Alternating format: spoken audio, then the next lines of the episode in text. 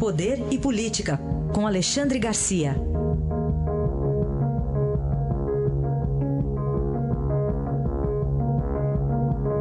Alexandre, bom dia. Bom dia, Raíssa. Bom dia, Carolina. Bom dia.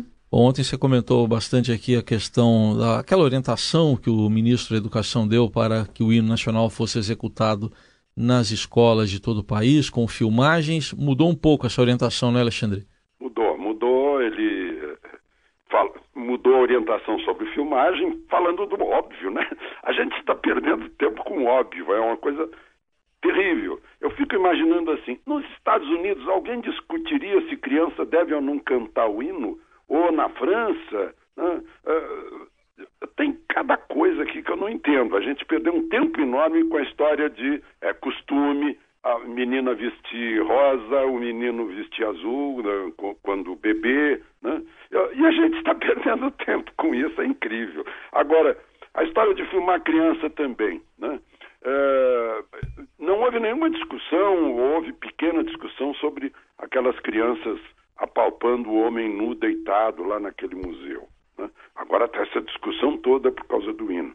Uh, eu, eu, vejo as filmagens uh, de desfile de crianças na Semana da Pátria e ninguém pe pedindo autorização se pode filmar ou não pode filmar. Né? Uh, agora está se discutindo isso. A coisa mais óbvia do mundo é uma escola ter uma bandeira todos os dias no seu mastro. Até a bandeira na escola mostra, olha, aqui está começando a nacionalidade, começando não, continuando.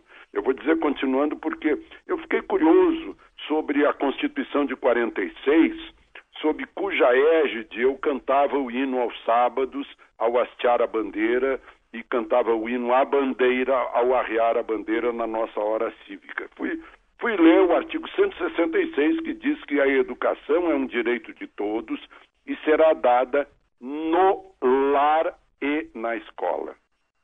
Hoje a gente eliminou o lar. Né?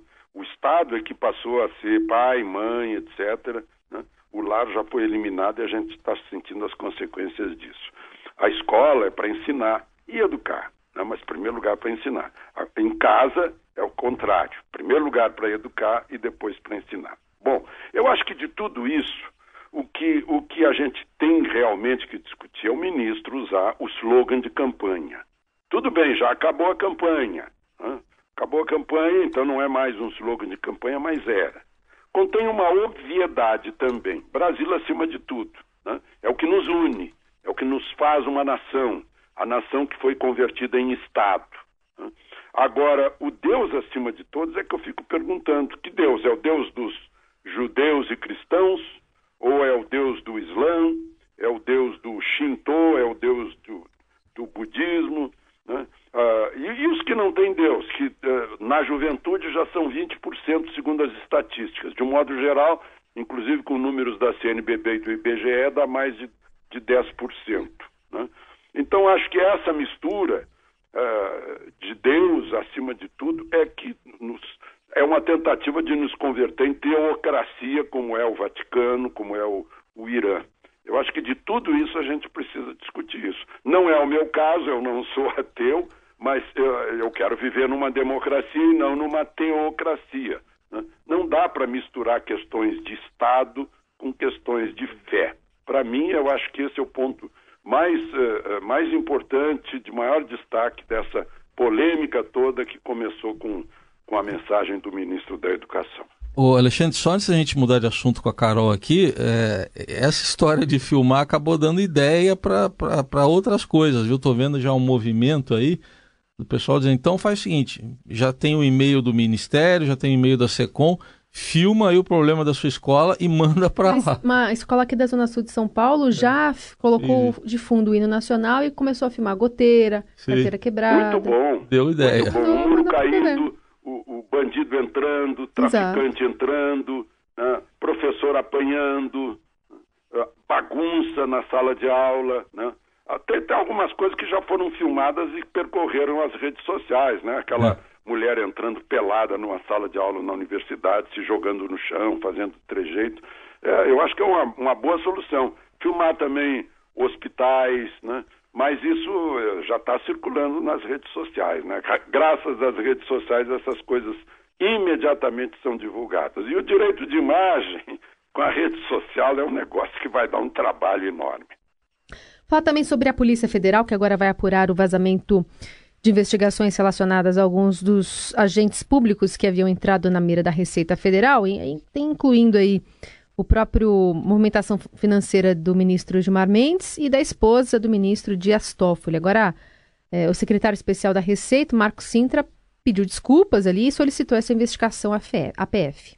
Pois é, e o Superior Tribunal de Justiça também defendeu uma, uma das ministras do tribunal, uma das juízas do tribunal, que também, Isabel Galotti, que também seria vítima desses vazamentos, que o, que o secretário da Receita, muito brabo, chamou de meliantes. Né? Os meliantes vazaram meias verdades para gerar intrigas e dissídia no governo. Estão sofrendo um ataque à instituição federal, disse o Marco Sintra. Né? Gilmar Mendes chamou de milícias milícias meliantes dentro da Receita. Né? Aí eu aproveito para lembrar, porque eu fiquei com muita, uh, muita raiva disso, que eu paguei um milhão e trezentos mil para a Receita Federal ou para o governo brasileiro indevidos, porque no governo Lula, segundo me contou o ex-secretário da Receita, uh, uh, Everardo Maciel, né? foi, como ele disse, pau mandado para calar você. Né? Tudo que eu havia pago, e pago sem nenhuma, sem, sem nenhuma sonegação, zero. Né? Tudo que eu havia pago na pessoa jurídica, disseram que eu deveria ter pago na pessoa física. Mas não podia transferir de uma para outra, eu tive que pagar de novo. Paguei para não me calarem. Né? Então há coisas que precisam sim ser investigadas. Agora vai a Polícia Federal ver esses esses vazamentos, né? É, vazamentos interessantes, né? Eu, eu, eu, eu é, com agentes públicos, ministro do Supremo, presidente do Supremo, uma ministra do Superior Tribunal de Justiça. Talvez haja alguma dúvida a respeito disso, se a gente pensar no que está escrito no artigo 37, né? Sobre a, da Constituição, sobre a transparência do serviço público. Né? É, a gente tem que pensar nisso também, que eh, essas pessoas têm que viver assim acima de qualquer suspeita já que julgam os outros. Alexandre, para a gente concluir, tomou posse ontem como diretor-geral brasileiro né, da Itaipu Binacional o general Joaquim Silva e Luna, porque tem o diretor também paraguaio. Pois é, lembranças minhas também. Quando eu era correspondente do Jornal do Brasil eh, na Argentina, o almirante Isaac Rojas, que era uma espécie de golbery de lá, disse que Itaipu estava sendo construída para inundar Buenos Aires, né? Que seria uma arma à disposição do governo brasileiro em caso de guerra para inundar a capital da Argentina. E eu lembro ter ouvido as, as explicações eh, no auditório da Assembleia Legislativa em Porto Alegre sobre a necessidade de Itaipu e se tornou necessária mesmo porque se não fosse Itaipu nós estaríamos num apagão. Né? Agora, o que está acontecendo lá em Itaipu é que o Paraguai recebe a metade da energia produzida? Mas consome só 15%. Então vende para o Brasil. O Brasil pagou no ano passado 360 milhões de dólares por essa energia. Só que a energia para o consumidor paraguaio está custando menos que para o consumidor brasileiro. Lá dá 24 dólares o, o megawatt-hora e no Brasil dá 38. Né? Então o consumidor brasileiro está pagando 1 bilhão e 600 mil a mais. E a gente tem que acertar essa conta com o Paraguai. Dirão, puxa, mas é desproporcional. A, a, a, o consumidor maior, o mais poderoso, teria que pagar mais, menos. Pois é, esse é o argumento do Paraguai. Agora, os novos diretores o novo diretor brasileiro, o diretor-geral brasileiro, vai discutir com, com a sua contraparte paraguaia esse assunto e ele está prometendo resolver isso logo. Agora, salve Itaipu que nos livra eh, do apagão. Aí está. Oi. Não, Oi. E, o Maduro, e o Maduro, E o Marum continua lá, né? Ah, o Marum? É. O Marum continua lá, continua é? Lá. É, ele foi, nome... foi, foi, nomeado, né, na saída do governo de Michel é, Temer. Pois é, é aquela história, né? Respeito ao governo Temer e tal. Bom, deve ser por enquanto, né? Vamos suponho, ver. suponho. Vamos ver. O, o general Silva Luna foi ministro da Defesa. Uh, certa vez no Bom Dia Brasília eu disse que o ministro da Defesa, Raul Jungmann, tinha feito isso, isso e aquilo. No mesmo dia eu entrei num avião para o Rio e veio um senhor lá da frente, por quem eu recém havia passado, me cumprimentou e disse: Muito prazer, eu sou o ministro da Defesa e não me chamo Raul Jungmann.